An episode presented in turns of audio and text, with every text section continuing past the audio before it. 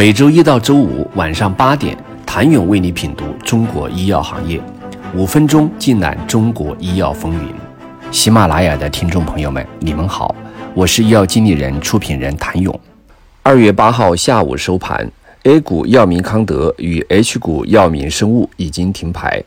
，H 股药明康德跌超百分之十，同为 CXO 行业的其他企业也跌幅惨重。药明生物的今天再次为中国医药产业的发展敲了警钟，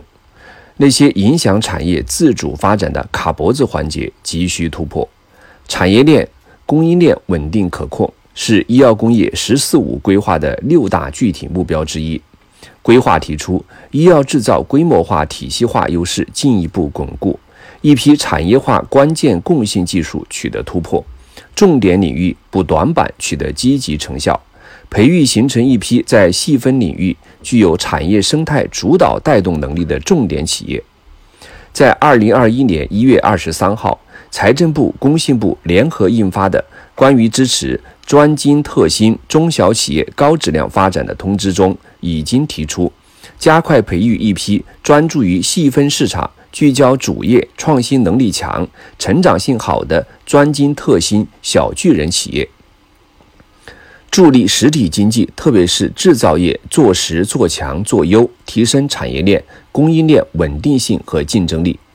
二零二一年九月成立的北交所，就是助力专精特新企业发展、补链强链的重要力量，对解决卡脖子难题意义重大。中国生命科学产业起步晚，主要由外资垄断。数据显示，生物反应器的国产化率低于百分之二十。培养基的国产化率仅百分之十左右，医保谈判和集采常态化的推行已经成为国产替代的重要推动力。例如，PD-1 产品价格下降的背后，就对企业的生产提出了重要考验。上游生产控费是降低成本的重要方式，是药企供应国产化的动力之一。另外，新冠疫情的爆发让企业再次认识到进口产品供货存在种种风险，本地化供货库存充足、更快响应客户需求等优势得以凸显，也为国产替代提供了发展的机会以及业务拓展的机会。二零二一年，在创新药企破发浪潮下，那些聚焦卡脖子环节的生命支持产业相关企业获得了追捧。二零二一年六月登陆科创板的纳威科技上市当天，公司股票暴涨百分之一千二百七十四。该公司打破了生物医药及平板显示等领域关键材料长期由国外厂商垄断的竞争格局。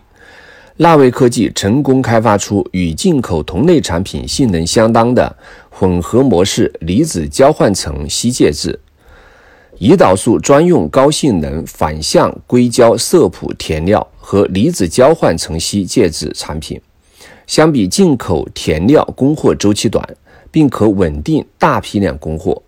据纳威科技发布的2021年年度业绩预告称，该实现营业收入为4.2亿元到4.5亿元，同比增长104.89%到119.52%。再如第一家登陆科创板的生物试剂企业诺维赞，上市首日较发行价上涨百分之五十五点一八，市值达到三百四十一点四亿元。诺维赞作为我国分子生物试剂龙头企业，打破了生物试剂进口垄断的局面，在新冠疫情期间成为了我国最大的原料供应商。二零二零年，诺维赞生产的新冠测试试剂盒，以及作为新冠检测试剂生产原料的生物试剂市场需求迅速扩大，其相关产品实现销售收入约为十一点八亿元，约占当期主营业务收入的百分之七十六。当然，技术突破是一回事，让本土企业接受认可中国企业的技术是另一回事。生命支持产业的产品与研发、生产关系密切，客户会进行严格的筛选。企业在采购之初更倾向于品牌认可度更高、市场口碑好的供应商，且一旦决定不会轻易改变。尽管在某些领域，中国相关企业已经突破了技术瓶颈，甚至做到了世界领先，但是要实现全部国产替代仍需要时间。例如，上游工艺的治理研发，治理可用于疫苗、基因治疗、CAR-T 等人体治疗和细胞基因工程改造。当下，我国的智力研发仍处于发展初期。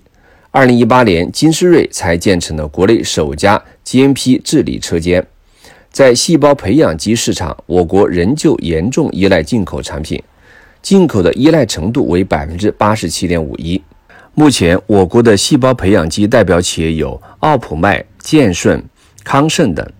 我国的一次性生物反应器市场也正在快速成长。据预测，二零二七年我国的一次性反应器市场可达到七点九亿美元，年复合平均增长率为百分之二十一点一。